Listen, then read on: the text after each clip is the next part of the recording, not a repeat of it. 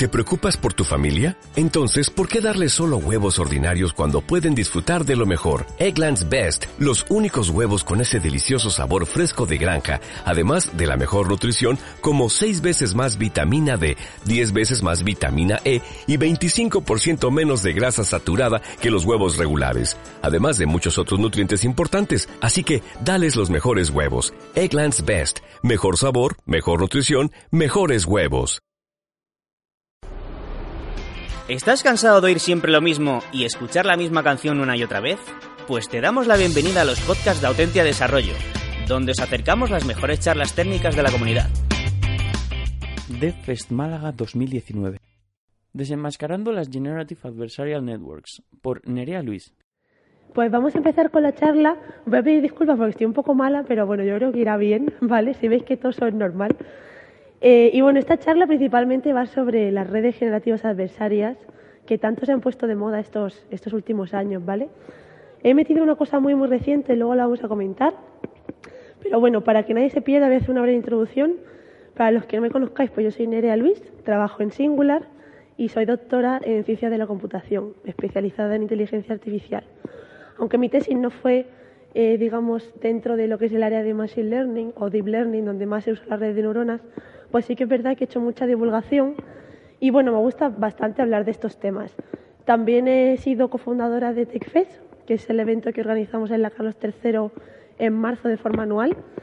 Y bueno, luego os comentaré también porque tenemos ahí el Call for Papers y demás abierto. Pero bueno, vamos a empezar. Lo primero de todo, eh, definir qué es la inteligencia artificial, ¿no? Al final, me voy a poner por aquí, yo creo, que así no tengo la mesa. Sí. Pues al final la inteligencia artificial no es otra cosa que conseguir, digamos, dotar de inteligencia a, digamos, bots, máquinas que no tienen, ¿no? Entonces, parece una definición muy simple, pero es verdad que cuando le llevamos al código, pues no es tan trivial, ¿no? Porque tenemos que pensar, pues eso, qué conjunto de datos tenemos, el algoritmo, tenemos un modelo, ¿vale? Todo este tipo de cosas. ¿Por qué digo todo esto? Porque generalmente la gente, cuando recientemente ha empezado a aprender su inteligencia artificial, ha empezado a aprender sobre aprendizaje automático, ¿vale? Pero hay muchas más áreas. Aprendizaje automático es la que conocemos como Machine Learning. Hay otras como la planificación y razonamiento, que era la que estaba más cercana, digamos, a la línea de mi tesis, donde trabajamos con modelos y no tanto con datos, por ejemplo, para tomar decisiones. Representación de conocimiento, que fue, digamos, la más clásica de todas, la que empezó a modelar un poco pues todas las ontologías y demás. Visión por computador, todo lo que tiene que ver con visión, ¿vale? Vídeo, cámaras, todo eso va ahí. Procesamiento de lenguaje natural, pues cómo interactuamos con las máquinas a través del lenguaje. Y luego robótica, que sí que incluiría, digamos, parte de todas las anteriores, además en un cuerpo físico, ¿vale? Cuento esto, ya os digo, como introducción para situarnos, sobre todo por si alguno no está familiarizado con el tema, pero que sepáis que la charla va a ir en concreto sobre aprendizaje automático y las redes de neuronas se ubican, pues digamos, dentro de ese machine learning entre lo que sería el aprendizaje profundo, ese deep learning y el propio machine learning, ¿vale? Podemos utilizarlo de las dos maneras. La diferencia de deep learning respecto a machine learning es que las estructuras son más complejas, ¿vale? O sea, tenemos más neuronas, tenemos más capas, nos va a costar mayor tiempo de, de cómputo, ¿vale? Hacer el entrenamiento, pero más allá de eso, y obviamente de la hiperparametrización, no hay demasiadas diferencias más, ¿vale? Entonces empezamos. Básicamente, cuando hacemos una tarea de Machine Learning, tenemos un conjunto de datos de entrada. De ese conjunto de datos de entrada podemos tener también otro conjunto de datos de salida, aunque esto es opcional, dependiendo de la tarea que queramos llevar a cabo. Y luego tenemos un conjunto de parámetros. Al final, la clave de los algoritmos de Machine Learning, que es digamos lo que, de lo que se encargaría pues, un data science en un equipo, es de trabajar toda esa parametrización para conseguir extraer el mayor conocimiento posible o identificar el mayor número de patrones posibles, ¿vale? ¿Qué pasa? Que para tomar decisiones, al final tenemos distintos tipos de algoritmos. Tenemos algunos que son basados en árboles, otros en reglas, luego tenemos redes de neuronas, ¿vale? Tenemos máquinas de vectores y soporte, hay muchísimos tipos. En concreto, hoy nos vamos a centrar en las redes de neuronas, pero eso también para que sepáis que existen mucho más allá de lo que son las propias redes de neuronas, ¿vale? Entonces, redes de neuronas, ¿qué pasa? estaba haciendo aquí el chiste este no son las mías y tengo muchas, claro, porque al final cuando nosotros hablamos de redes de neuronas lo que queremos decir es eh, hacer un símil, no una metáfora de cómo aprendemos los humanos a identificar patrones, a identificar objetos, ¿vale? En general, con nuestra, con nuestra propia experiencia. ¿Qué pasa? Que nuestras neuronas, digamos, las nuestras, las humanas, al final lo que hacen es establecer relaciones entre ellas. Así es como vamos aprendiendo. Y ese símil lo llevamos al modelo matemático de lo que serían las redes de neuronas artificiales. Ahora lo vais a ver, ¿vale? Siempre las representamos en forma de grafo. Entonces vamos a tener unos elementos a los que llamamos neuronas, van a ser unos círculos, esos están conectados, ¿vale? Por líneas, por eso formamos el grafo, y luego vamos a tener los datos de entrada y vamos a tener, bueno, pesos, función de activación, ahora lo vamos a ir viendo, ¿vale? La clave de todo es interpretar la salida.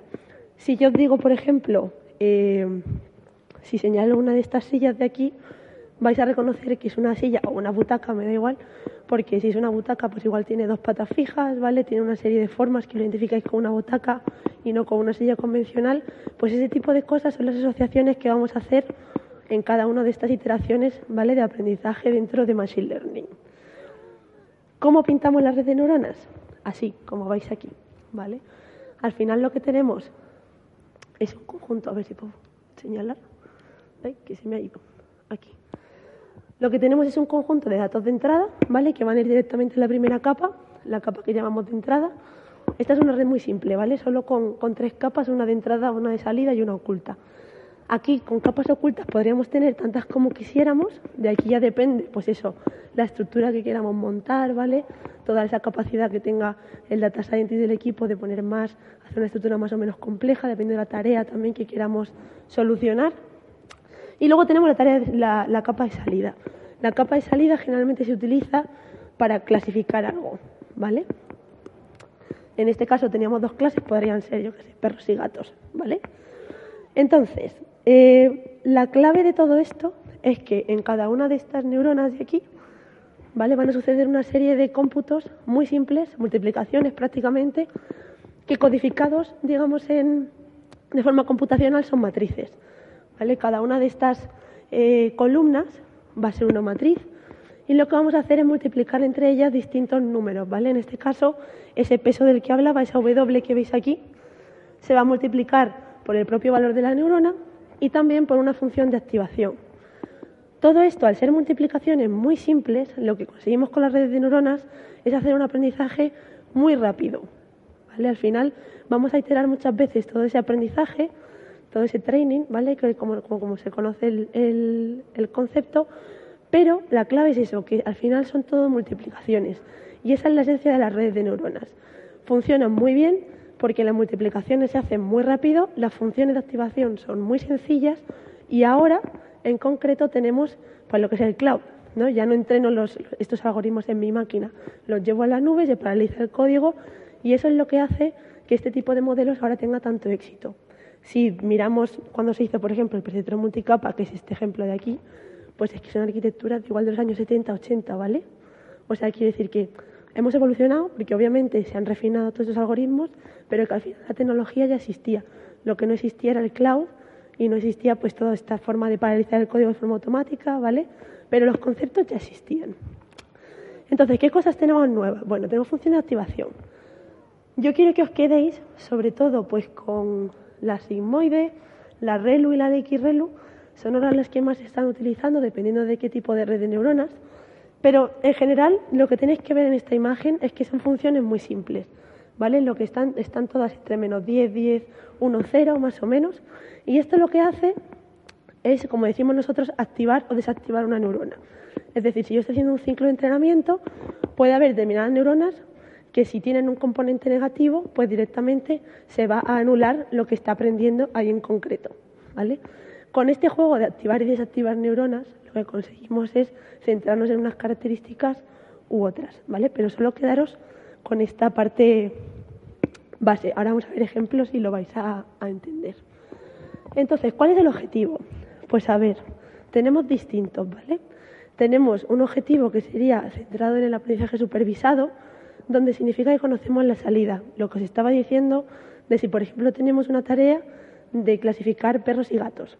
Yo sé cómo son los perros, yo sé cómo son los gatos, entonces si tengo un conjunto de entrada, puedo tener un conjunto de salida que me diga yo espero que esta foto sea un perro, yo espero que esta foto sea un gato. Pero ahora imaginaros que quiero clasificar tipos de gatos, ¿vale? Y no tengo ni idea de cómo son los tipos de gatos, o los nombres más bien. Pues eso sería una tarea de las terceras que veis aquí de clustering, ¿vale? Donde aquí sí que dejaríamos el algoritmo que definiese a través de características de las fotos los grupos que hay en mi dataset, ¿vale? Ya nos saldría pues los, los tipos de razas que yo tengo dentro del dataset. La intermedia no se utiliza tanto en redes de neuronas, pero bueno, la tarea de regresión sí que utiliza mucho para series temporales, para temas de predicción, ¿vale?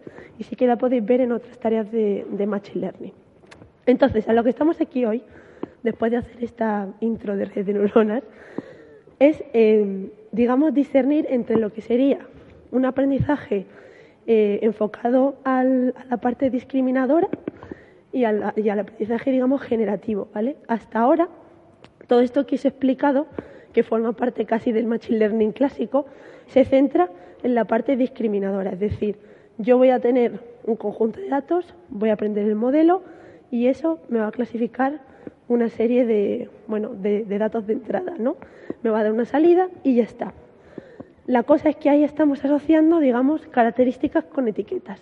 ¿no? Al final lo que yo analizo son las características de mis instancias y eso al final se clasifica con una etiqueta. Aquí llega la parte generativa, que es como una vuelta de tuerca, y es, ¿qué pasa si yo en vez de aprender solo esa relación características-etiqueta, aprendo la contraria? ¿Vale? Si yo aprendo a generar aquellos ejemplos que me están que se están etiquetando con esa etiqueta, ¿vale? Lo que yo voy a conseguir es, por ejemplo, generar más instancias y complementar mi dataset con nuevos casos de uso que yo no tenía igual contemplado, ¿vale? O puedo variar ligeramente cierta parte de las instancias. Esa es la idea, digamos, de la parte generativa, o sea, cómo se obtienen las características que me llevan a esa etiqueta para así yo generar nuevas instancias que se parezcan a mis datos de entrada. Y esa es la base realmente de las Generative Adversarial Networks, ¿vale? De las GANs. Entonces, antes de meternos ahí, os he puesto esta foto para que veáis distintos tipos de arquitecturas de redes de neuronas porque es verdad que, claro, la que os he explicado es la básica, esta es la feed forward, ¿vale? Pero también tenemos otras que son las recurrentes, estas igual os suenan si habéis hecho cosas de, de procesamiento del lenguaje natural o de NLP, ¿vale? Porque la verdad es que aprenden bastante bien todo lo que tiene que ver con traducción, ¿vale? Con palabras y demás, pero en concreto nosotros hoy nos vamos a centrar sobre todo en las convolucionales, ¿vale? La de convolucional, la, apuesta convolucional, ahora lo vamos a ver también un poquito, pero sobre todo hoy la clave de las GANs ¿vale? reside en las redes de neuronas convolucionales. Entonces, claro, todo este tipo de, investigaciones, al final, eh, lo que sucede es que se viralizan siempre y cuando haya algo que llame la atención, ¿vale? Y así es como surgió un poco todo ese foco de las, de las GANs. Se publicó este, este trabajo donde, digamos, aparecían eh, una imagen real, ¿vale? digamos, eh, transformada en lo que serían pues pinturas de famosos pintores, ¿vale? De época. Aquí podéis ver la salida del algoritmo. ¿Qué se hizo? Pues se cruzó lo que era la foto original con el estilo de la, de la pintura, ¿vale? De cada uno de los, de los autores. Claro, cuando alguien, cuando alguien ve esto, o sea, llama mucho la atención en el sentido de, es casi como que estamos recreando, yo que sé, a Van Gogh, por ejemplo, ¿no? Cuando ya, pues, es una persona que no está con nosotros. Y esto lo que hizo es que mucha gente pusiese su atención en este trabajo en concreto y en uno previo que fue el que inició todo esto, ¿vale? Y para explicaros eso necesito que entendáis eh, cómo se hace la extracción de patrones en imágenes, ¿vale? Os he dicho que íbamos a hablar de la red de neuronas convolucionales y tiene un porqué. Porque al final las redes de neuronas convolucionales son muy buenas, digamos, procesando esas características de imágenes capa por capa vamos a tener un conjunto de datos de entrada que va a ser una imagen transformada en una matriz, ¿vale? Una matriz de píxeles y ya dependiendo si es en blanco y negro color, pues tendremos tres matrices o tendremos solo una, ¿vale? Y ya con eso vamos a empezar a jugar. O sea, la idea es que en cada capa vamos a aprender una determinada cosa. ¿Cómo sería un ejemplo? Pues aquí, si tenemos una imagen, digamos, de un coche, ¿vale? Lo que estaríamos haciendo es intentar reducir la dimensionalidad de, cada, de la imagen cada vez un poco más para centrarnos en una parte de la foto. ¿Vale? Es como si yo ahora mismo me estáis viendo en alta resolución y de repente se empieza, como cuando ves a través de un objetivo que vas como emborronando y perdiendo información, ¿vale? Pues así un poco, o sea, en cada una de las capas me voy a centrar pues en lo que sería el mayor detalle, luego solo en mis ojos o en mi cara, o yo que sé, en texturas, por ejemplo, en cambios de contraste, y con ese tipo de cosas lo que voy a aprender es cómo es ese objeto, ¿vale? La red de neuronas lo que va a aprender es qué características tiene el objeto para catalogarlo como X, ¿bien? Entonces, de lo que, de lo que tenéis que quedar como básico es que va a haber una fase de estación de características, o como se llama feature learning en la literatura, y luego ya vamos a hacer una fase de clasificación que se hace con la red de neuronas tradicional. ¿Vale? ¿Qué pasa? Que igual que pasaba con la, con la feed forward, con la red de neuronas clásica, esta convolucional también tiene la particularidad de que las operaciones que se realizan en cada una de las capas son muy sencillas. ¿Por qué? Porque al final son matrices que contienen unos y ceros. Aquí no tenemos pesos como tal de golpe, sino que lo que tenemos son unas matrices que se llaman filtros, que lo que intentan es extraer distintas características de la foto, lo que os he dicho antes, ¿no? Pues por ejemplo, si hay ojos, si por ejemplo hay, em, pues yo que sé, cambios de contraste, ¿vale? Si hay formas redondas, ese tipo de filtros ya están diseñados con estos, con estos unos y ceros para poder sacar la información de la foto, ¿vale? Entonces, en cada capa vamos a tener una combinación de, la convolución, que es esta imagen que tenéis aquí, donde se va multiplicando esta matriz amarilla, con la de Max Pooling. ¿vale? La de Max Pooling lo que hace es reducir la dimensionalidad de, la imagen. ¿Con qué nos quedamos? Con esto. O sea, al final, sí o sí, si yo os enseño esta foto, vosotros vais a seguir viendo una cara. Sin embargo, no tenéis toda la información. ¿vale? Pues esa es la idea. Al final lo que estáis asociando son contrastes, son formas, y eso es lo que vamos a ir haciendo en cada una de las fases de entrenamiento. Por resumir, ¿no? si tenemos esta imagen del coche, ahora ya así de forma gráfica, lo que veis aquí que está sucediendo es que estamos haciendo cambios de contraste y distintos tipos de operaciones matemáticas para transformar cada una de las piezas de esa imagen, identificar distintos tipos de formas en el coche para finalmente decir lo que estoy viendo es un coche. ¿Vale? Y entonces, eh, claro, lo que os decía, si yo tenía la operación de convolución, donde al final yo termino diciendo esto es un coche, la contraria sería que de un coche yo tengo que pintar esa imagen real, ¿vale? O de algún tipo de ruido que yo tenga inicial. ¿Qué pasa? Que cuando llegaron los investigadores con este eh, trabajo que os decía de lo de los cuadros y demás, estos se basaron en uno previo que, digamos, eh, de lo que se dieron cuenta los investigadores era que en todo este proceso de convoluciones existían unas capas que son estas de aquí, que guardaban toda la información del estilo de la foto, ¿vale? En concreto, pues la de este paisaje de aquí. Entonces, estas capas rojas, que son las de Max Pooling, resulta que almacenaban gran cantidad del estilo de la fotografía.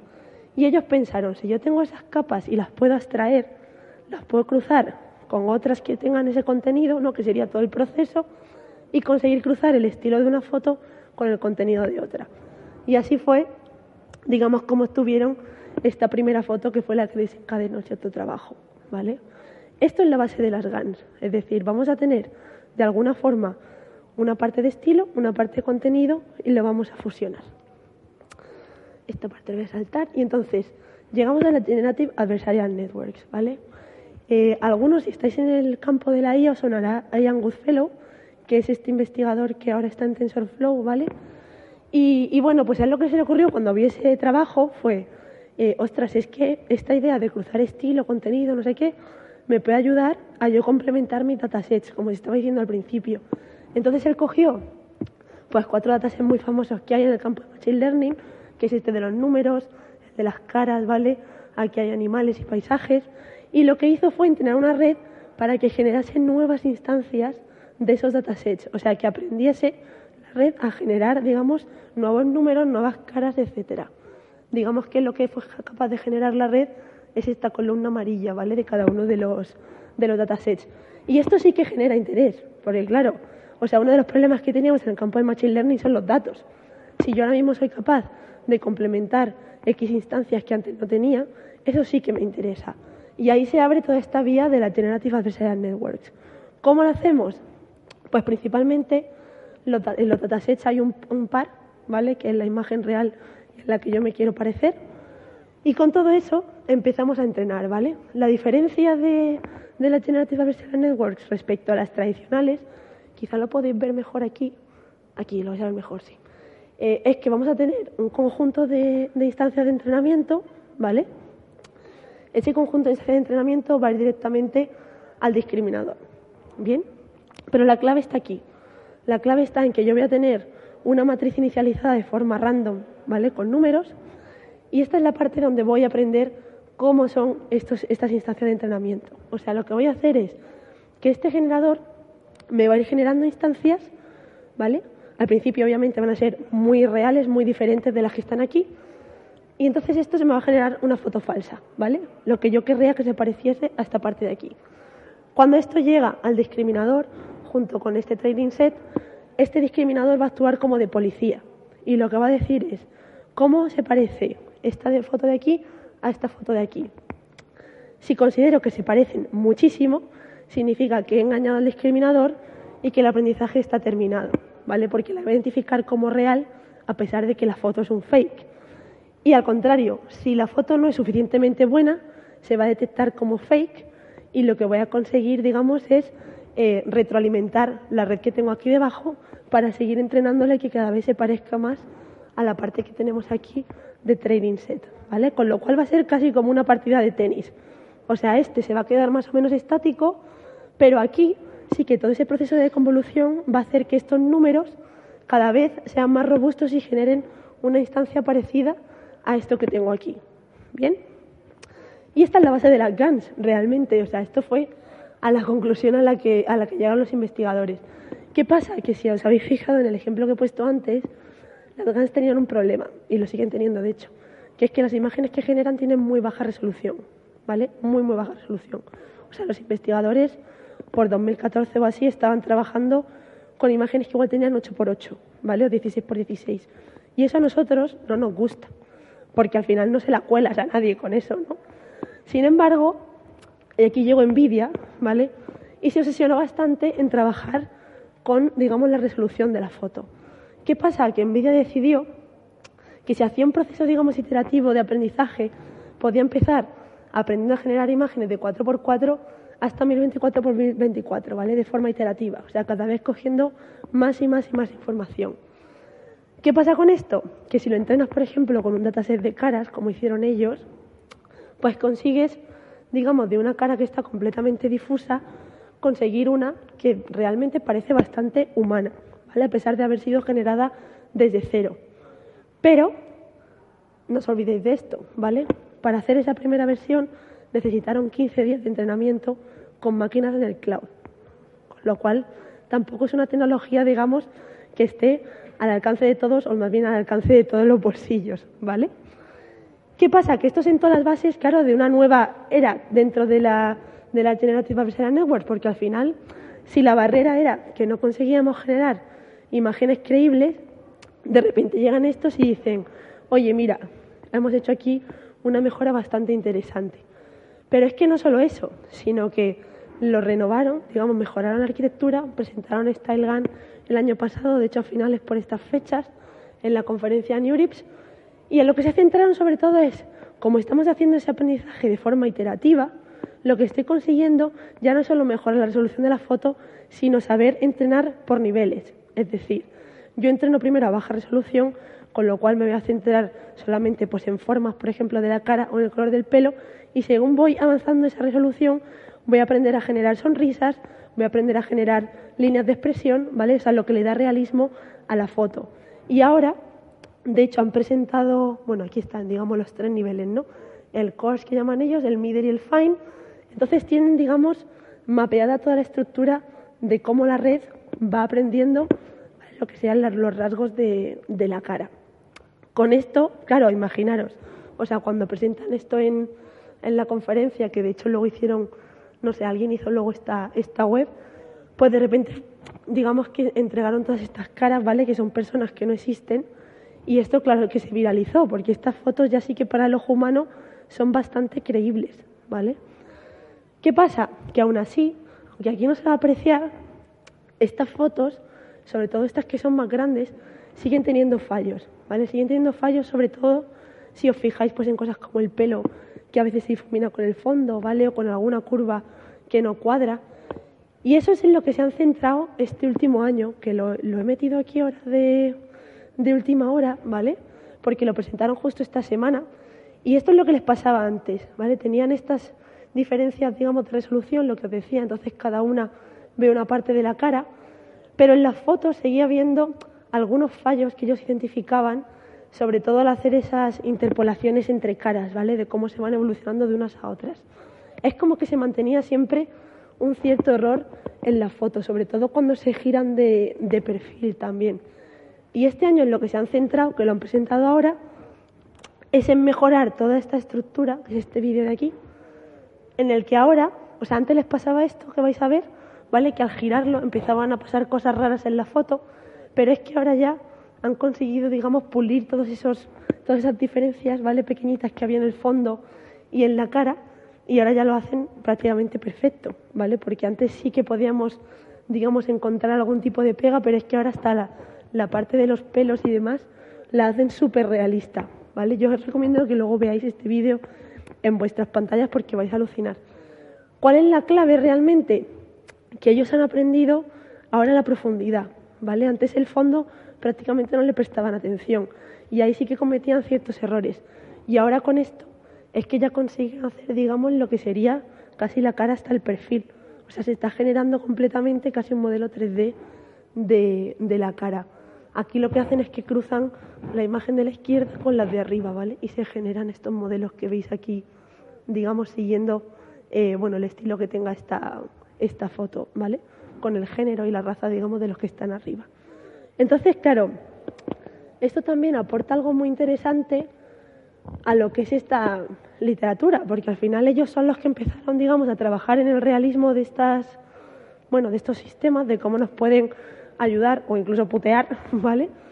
Pero de ahí surgieron más trabajos y son los que os quería comentar brevemente, como puede ser, por ejemplo, Cycle Gun, que ellos lo que dijeron fue, hemos dicho que antes teníamos que emparejar, digamos, los datos reales de entrada con algunos de salida, pero ellos directamente hacen una fase previa de aprendizaje de a lo que yo me quiero parecer, ¿vale? Y hacen dos ciclos de, aprendizaje en vez de uno. O sea, aquí la gracia es que si yo quiero, tengo esta foto, por ejemplo, de cebras, ¿vale? Y lo que quiero es convertir estas cebras en caballos. Para eso, primero tengo que saber qué son las cebras, ¿vale? Y por otro lado, necesito saber cómo son los caballos para yo hacer ese cruce, ¿bien? Y esto lo hacen con dos, con dos discriminadores. ¿vale? O sea, está, digamos, lo que sería el ciclo normal de una GAN, ¿vale? En el que yo empiezo aquí, digamos que yo tengo este input, voy a generar la cebra, ¿vale? Voy a generar el caballo, tal y cual, voy aprendiendo. Y luego lo que pasa es que cuando yo estoy aquí, a ver que lo diga bien que no me líe, ¿vale? Lo que yo voy a intentar es generar de este input un caballo que se parezca a lo que yo he aprendido del caballo, ¿vale? Lo vais a ver, yo creo, mejor en esta primera. Es decir, si yo tengo esta foto aquí de las cebras, mi objetivo es que se genere algo parecido a esto, ¿vale? Pero para que se genere algo parecido a esto, he tenido que aprender estas características de aquí de los caballos y el contenido de cómo están situadas las cebras y su forma, ¿vale? O sea, lo que estoy cruzando son las características de este caballo con la posición de estas cebras aquí. Por eso necesito primero que esto aprenda a generar, digamos, a transformar cebras en caballos de forma abrupta y este segundo discriminador le ayude a pulir esas diferencias que pueden hacer que yo que sé que esto simplemente sean cebras pintadas de marrón, ¿vale? O sea, va digamos puliendo todas esas características en dos fases con dos discriminadores distintos. Y luego hay algunos más interesantes. Bueno, CycleGAN tiene muchísimas aplicaciones, ¿vale? O sea, aquí hay mogollón en plan de verano-invierno, hay muchísimas de las fotos de, los, de los pintores, ¿vale? Hay otras muchas más que se están utilizando, pues por ejemplo estas, para temas de conducción autónoma también, para predicción de accidentes, por ejemplo, a la hora de estudiar paisajes.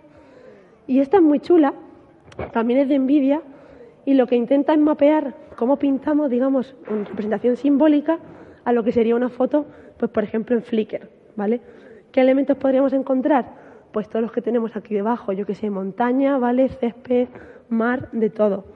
Entonces, si nosotros somos capaces de pintar algo así simple, identificado con esos colores, lo que está haciendo la GAN es aprender que cada una de las capas, obviamente identificadas con estos elementos, queremos generar un paisaje que se parezca, digamos, a esos contenidos que yo he metido en la foto. ¿Qué pasa? Que así conseguimos, pues en nada de tiempo, ¿vale? Generar una imagen bastante real que sería parecida en Flickr y que luego además le podemos cambiar, pues eso, si es el atardecer, ¿vale? Anochecer, si es una imagen de invierno, una imagen de verano. Y la verdad que funciona bastante bien.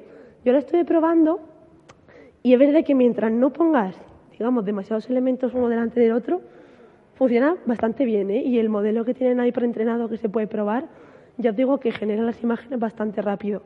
Hice estas dos pruebas, que es la misma foto, pero bueno, una en el anochecer, este atardecer, y otra pues de día. Y la verdad que está bastante guay. Y luego generaron un dataset con todo esto, pues que estaba basado en Flickr, básicamente, ¿vale? Para que la gente pudiese entrenar. Hay otra aplicación de las GANs muy interesante, claro, que tiene mucha lógica, que es el retoque fotográfico, o más bien la eliminación de información de la foto. Y en este caso, lo que se intenta, pues eh, aquí es eliminar a este sujeto de la foto, ¿vale? O a esta pareja. Pero digamos que esto también tiene unos problemas, y es que este tipo de algoritmos, pues suele tener un filtro concreto primero para caras y luego para objetos en general de la foto. Entonces, si lo probáis, hay veces que os puede pasar esto de aquí, que esto estaba en un Stack Overflow, que decía, esto no entiendo por qué me funciona, me ha salido aquí como una cara fantasma ahí en medio de la nada. Y realmente es porque, claro, este tipo de, de ejemplos, como están hechos casi de 100% para gente que quiere pues borrar caras o cosas así, tienen un filtro específico, primero para detectar caras y borrarlas, y luego para eliminar el resto de objetos que hay en la foto. Y en este caso, pues lo debió hacer de golpe, era mucha información, y entonces la cara pues no consiguió borrarla, incluso se aprecia que parte se mezcló con la otra, en fin. Pues eso, que todavía tienen fallos que hay que pulir, pero funcionan bastante bien lo que son los modelos preentrenados, ¿vale? Yo hice una prueba con esto, con mi foto, la que tenía en Twitter, y la verdad es que es verdad que funciona bastante bien, o sea, quitando unos detalles que tenía aquí en la camisa, todo lo eliminó bastante bien. Y luego hice otra prueba, eliminando también mis ojos, porque claro, al final lo que esto funciona es que te dé cierto realismo, ¿no? O sea, ya no es solo eliminar el detalle, sino la consistencia propia de la foto. Y aunque está claro que estos no son mis ojos, sí que es verdad que, se, que está bastante consistente el resultado. O sea, incluso en la forma, la pose en la que yo estoy, pues parece que todo se mantiene en orden y que bueno, que aunque me ha puesto un ojo de cada color, pues oye, más o menos es verdad que, que lo hace bastante bien y ya os digo que es el propio modelo preentrenado que yo no lo he, no lo he tocado ni nada, ¿vale? Hay otros, como Pix to Pix, ¿vale? Estos podéis encontrar mogollón en internet, porque estos consisten en que tenemos un sketch, ¿vale? Hecho con lo que sería lápiz, más o menos, y lo tratamos de transformar a un objeto. Esto, claro, por ejemplo, en aplicaciones de retail, pues ahora también tiene mucho tirón, ¿vale? Sobre todo para inventar, yo qué sé, pues accesorios nuevos, ¿vale? O zapatos como los que veis aquí. Y luego tiene también eh, otra parte muy interesante, que es el hacer el aprendizaje inverso de lo que vería pues un sistema, digamos, de visión a lo que sería un paisaje real o el propio paisaje real, que desde satélite igual se puede ver, pero digamos que eh, para caminarlo no es igual tan accesible, entonces podemos encontrar ya generar el propio modelo, digamos que es el que veríamos de vista normal de Google Maps, ¿vale? Cualquier aplicación de, de rutas. Y lo mismo, pues eso, para día y noche, ¿vale? Hay muchísimas, muchísimas aplicaciones, pero eso sí, cualquier modelo de Pix to Pix, lo que tenéis que saber es lo que os decía, que para generar incluso estas escenas que tienen bastante poca resolución, necesitamos nueve horas de entrenamiento, ¿vale? De forma aproximada, más o menos. O sea, quiere decir que es una tecnología que requiere mucha paciencia, ¿vale? Luego, aparte, toda la parte de parametrización que yo no he visto. O sea, quiero decir que la mayoría de la gente lo que hace es coger el modelo preentrenado que ya existe y empieza a tocar, ¿vale? Parte de los parámetros, o sea, lo que se conoce como, como hiperparametrización. Yo hice aquí también una prueba con, con la foto de un, de un gato y la verdad es que, a ver, está bastante bien, o sea, es que es muy complicado, pero ya os digo que generalmente la consistencia la, la mantiene. Y esto lo que hace realmente es esto que veis aquí, ¿vale? O sea, lo he puesto con el ejemplo de Hello Kitty porque me pareció muy ilustrativo de a lo que nos queremos parecer cuando hacemos un dibujo. O sea, lo que yo quiero es que si pinto a Hello Kitty, pues me la devuelva con el lazo rojo, ¿vale? Lo que no quiero es que me pase esto de aquí, que sería una prueba válida, pero no tan válida como que me devuelva la Hello Kitty original, ¿vale? Entonces eso es lo que persigue Pix2Pix, o sea, lo que se obsesiona es en conseguir ese realismo, digamos, de la imagen, aprendiendo también pues formas, colores, ¿vale? Y todo lo relacionado con ese, bueno, con ese comportamiento. ¿Qué pasa? Que claro, para aprender todo esto, pues obviamente hay que tocar mucho código. Yo aquí no me he metido en arquitectura, pero vais a encontrar muchísimos modelos que hay, por ejemplo, en TensorFlow o en PyTorch, donde vais a ver que se combinan mogollón de operaciones como las que he dicho de convolucionales, ¿vale? ReLU, la batch normalization, vais a ver mogollón de capas, que es repetirlas casi una y otra vez, digamos, manteniendo esa reducción de dimensionalidad. Pero es bastante, a ver, sencillo con tutoriales aprenderlo. Por eso yo no me centraba aquí en esta parte, porque creo que es más complicado aprender lo que es la teoría. Entonces os he dejado por aquí mogollón de recursos, tanto si sabéis o no de redes de neuronas. Este primero es el Playground de Train de TensorFlow, que para mí yo creo que os ayuda un montón, si no habéis trabajado con redes de neuronas, a ver cómo funcionan por dentro, ¿vale? O sea, ver toda esta parte que he dicho de activación, de todo lo que sería la estructura de las capas ocultas, ¿vale? ¿Qué pasa cuando aumento más o disminuyo? ¿Qué pasa con la función de activación, ¿vale? ¿Cómo me clasifica todo? Yo creo que aquí se ve bastante bien y si no habéis trabajado con red de neuronas es bastante útil. Luego, existe un mogollón de Codelabs, ¿vale? De Google, que aprovechando que estamos en el DFES, pues lo quería comentar, porque la verdad es que están muy currados y por lo menos os sirven para ya tener esos modelos, ¿vale? Base, tanto de GANs como de redes de neuronas, digamos, convolucionales o de las clásicas, porque ya están hechos y ya digamos que lo que tenéis que centrar es en entender en cada uno de los parámetros de las capas y no tanto en lo que es la arquitectura, que al final se replica bastante bien. Luego, el blog de Towards Data Science a mí me gusta mucho porque publica bastante frecuentemente, pero además son posts que mezclan la parte teórica con la parte, digamos, práctica. Y publica todos los Codelabs, ¿vale? o ya sean Jupyter Notebooks, los hace todos públicos y la verdad es que está muy bien explicado todo lo que tiene que ver, pues, por ejemplo, con, con las redes LSTM que sirven para el tema este del habla y también las GANs, tiene muchísimos ejemplos. Luego, por supuesto, el canal de 12SV, si no lo conocéis, pues la verdad que es un divulgador español que cuenta muy bien todo este tema de, de Machine Learning, sobre todo especializado en el campo de redes de neuronas. Si os gusta el tema de los deepfakes, que también es otra aplicación directa, digamos, de, todas estas cosas que os he contado hoy, seguro que habéis visto el vídeo este que de los políticos, ¿no? con lo del equipo A y demás, pues todo eso se utiliza con la tecnología de, las GANs y este canal en concreto publica muchísimos deepfakes que se han hecho con modelos preentrenados, ¿vale? Y en alguno de ellos sé que está publicado el código, no sé en cuántos, pero sí que sé que alguno lo ha publicado. Y luego, para gente que me pregunta muchas veces, porque es como, jolín, ya, pero ¿cómo me pongo a hacer esto, tal? Me tengo que leer muchos papers, no sé qué. Pues este canal de YouTube tiene, digamos, sintetizados un mogollón de papers que tienen que ver sobre ella en concreto de Machine Learning, ¿vale? En lo que pone en plan dos, tres minutos y os cuenta de forma muy divulgativa qué están tratando de hacer, ¿vale? Incluso también enlace el código, alguna demo y demás. Y la verdad que está, está muy guay, sobre todo eso, si os da perecilla y tal, que yo sé que a veces se hace un poco duro y siempre ayuda. Y luego os he dejado un montón de links de todas las cosas que he ido mirando, ¿vale? De modelos de las GAN, de cómo están explicados y demás. Pues por si tenéis curiosidad y queréis aprender más, pues que lo tengáis ahí. Y ya por último, pues nada, que estamos eh, contratando siempre en Singular. Ya os he dicho que me incorporé hace poco a la compañía. Se está hablando de un posible Singular Málaga. Si os interesa, pues eh, decírnoslo, porque nos lo han pedido desde la OFI. En plan, si conocéis gente en Málaga que quiera trabajar, no sé qué, igual abrimos una sede porque es algo que llevo tiempo reclamando. Y luego TechFest eh, está abierto el Call for Papers hasta el 18, o sea que es el siguiente miércoles. Estamos esperando vuestra charla, ¿vale? Nos encantaría veros allí, así que os animo a que os metáis en la web y lo echéis. Y ya está, pues muchas gracias. No sé si tenéis ahora alguna pregunta, me contáis.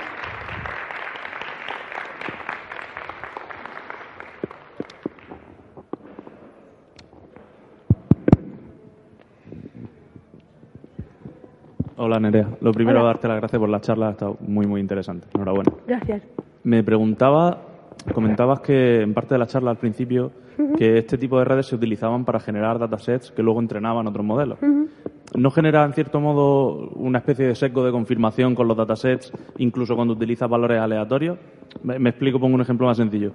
Si yo genero fotografías de coches, incluso aunque las genere con un ruido, con un input que sea bastante ruidoso, nunca va a ser capaz de generar un modelo de, para decirte si el próximo coche que se invente Elon Musk es un coche o es un camión. Pues a ver, todo eso tiene sus limitaciones. A lo que me refería que es muy bueno en esos casos es que, por ejemplo, eh, claro, hay de cosas que tenemos más datos que de otros, ¿vale? Pero de hecho, esto de Nvidia lo cuentan en el vídeo este que no me ha dado tiempo a ponerlo, en el primero que hicieron el año pasado. Y lo que dicen es que, claro, ellos se dieron cuenta de que el propio, digamos, entrenamiento que estaban haciendo con los datos que tenían estaba, digamos, eh, cargándose aparte de, de, digamos, de la representatividad de la población en el sentido de que, por ejemplo, casi no tenían ejemplos de pelirrojos, ¿vale? Que es algo que es verdad que los datasets casi no aparece. Entonces, ellos, al tener, digamos, ese, esa capacidad de aprender por capas, ¿no? Con ese bajo nivel, ese medio nivel ese alto nivel, eran capaces de generar esas fotos realistas, ¿vale? Y con eso, digamos, no sesgar al algoritmo en cuanto a representatividad. Por ahí es donde te decía que iban los tiros. O sea, obviamente luego no podemos pretender que esto sea capaz de extrapolar algo completamente súper distinto, pues como el Cybertruck este de Elon Musk, ¿vale? Pero sí que es verdad que en casos de estos ayuda mucho. Vale, genial, muchas gracias. Sí, gracias. Yo tenía una pregunta. Eh, la verdad que eh, estaba familiarizado un poco con el primer trabajo de Ian Goodfellow, pero estoy alucinado de cómo ha cambiado esto en poquísimo tiempo. Ahora yo creo que está a otro nivel de Sí, realismo. el trabajo es de 2014, por si no os habéis fijado, sí, sí, o sea, casi nada. Eh, increíble.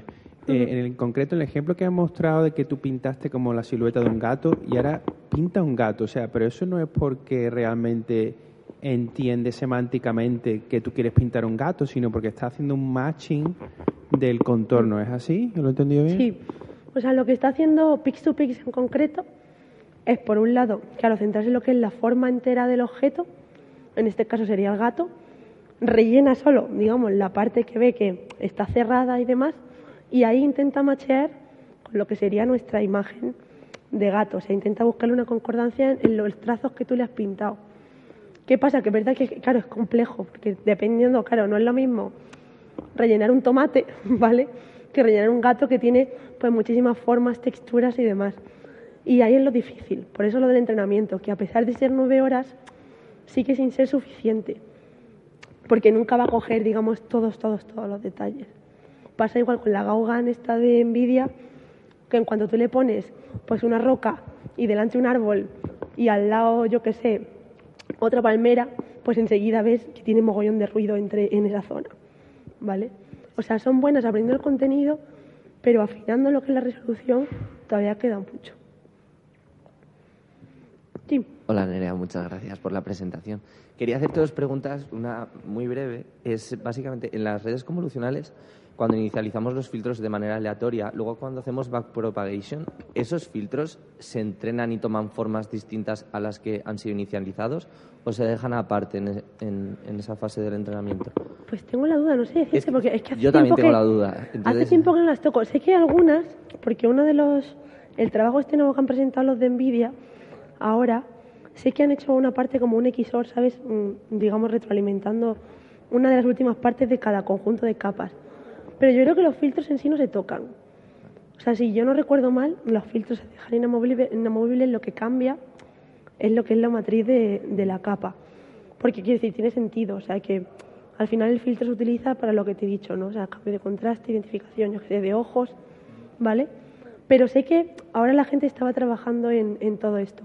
O sea, hay una línea que se llama, no sé si es fine tuning o algo así, que está trabajando toda esta parte de parametrización, matrices, ¿vale? Todo esto de red de neuronas, de cómo, digamos, tocar un poquito y entender cuánto cambia el resultado de la red. Y es bastante, vamos, complejo. Muchas gracias. La segunda pregunta es, eh, resumido brevemente, si sabes en, tema, en los temas de GANS, ¿cuál es la aproximación cuando en vez de imágenes o eventos estáticos queremos codificar o generar audio? Porque también hay muchos trabajos al respecto, por ejemplo, audio o vídeo. En fin, cuando necesitamos una, una ventana de tiempo, si puedes más o menos decir, oye, pues más o menos así, y ya está, sin entrar Si mucho te digo la verdad, los de vídeo, no, o sea, los de audio no los he mirado, Mm. todavía no tengo ni idea, pero imagino que, claro, tendrán en cuenta el factor tiempo de alguna forma.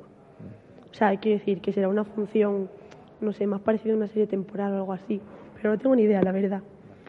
Han salido ahora, de todas formas, trabajos, míralo en el, en el New Riffs este que ha sido ahora, Sí, lo- han salido varios trabajos relacionados con eso. Muchas gracias. A ti. Sí, bueno, yo si nadie me tiene pregunta, iba a preguntar también un poco parecido a lo que iba a decir Andrés, si trabajabais también con otros tipos de datos, por ejemplo, de texto. Es que no he mirado casi nada, o sea, lo, lo que más he visto ha sido cosas de imágenes. Texto sé que también se ha hecho mucho. De hecho, había un trabajo, me suena muchísimo, pero no me acuerdo de quién era, que estaba como tratando de analizar si era posible aprender, eh, digamos, idiomas estos, pues como el árabe o como el japonés o el chino, que son todos símbolos, por si había como una especie de, digamos, de patrones, como algunos sí que hay símbolos asociados a determinadas cosas, pues ver como si se podía hacer una especie como de idioma intermedio, no sé, entre lo que sería pues el español ¿no? y, el, y el japonés en este caso. Pero me da la sensación de que no era demasiado tal, no sé, no tengo ni idea. Y luego lo que sí que salió, aunque no lleva realmente la arquitectura de las GANs por debajo, pero sí una parecida, porque está basada en el LP, me refiero, eh, es el trabajo de OpenAI, que era capaz de generar argumentaciones a una primera frase que le has puesto tú. De hecho, lo podéis probar, han publicado también la demo hace poco. Entonces, si tú le pones una frase, rollo, de hecho yo le entrené con una que era, eh, rollo, España eh, ha tenido sus últimas elecciones, el gobierno de Pedro Sánchez ha ganado, pero, Y ahí te genera, digamos, todo lo que es una argumentación en base a esa primera frase que tú has puesto. Y ahí sí que puedes ver cómo el sistema ha sido entrenado con muchísimos tipos de noticias, documentos y demás, con lo cual las figuras principales, digamos, te las identifica bien, o sea, bla, bla, bla, de Pedro Sánchez, de Pablo Iglesias, ¿vale?, de Rivera, tal y cual, pero luego esas asociaciones las hacía mal. O sea, había distintos, digamos, a nivel de detalle, de nuevo, que se repetía lo mismo, que, Sí, eso es lo que yo claro, leí. pues esta coalición de repente metía un partido que no era, tal y cual. Entonces, ese tipo de cosas, en ese sentido, nos salvan. O sea, ahora se va a vivir como una época de, de, no sé, de luchar contra estos sistemas o aliarnos con ellos, pero sí que es verdad que todavía falta un poquito ahí de refinamiento. Pues muchas gracias, a dar otro aplauso a Nerea. Gracias.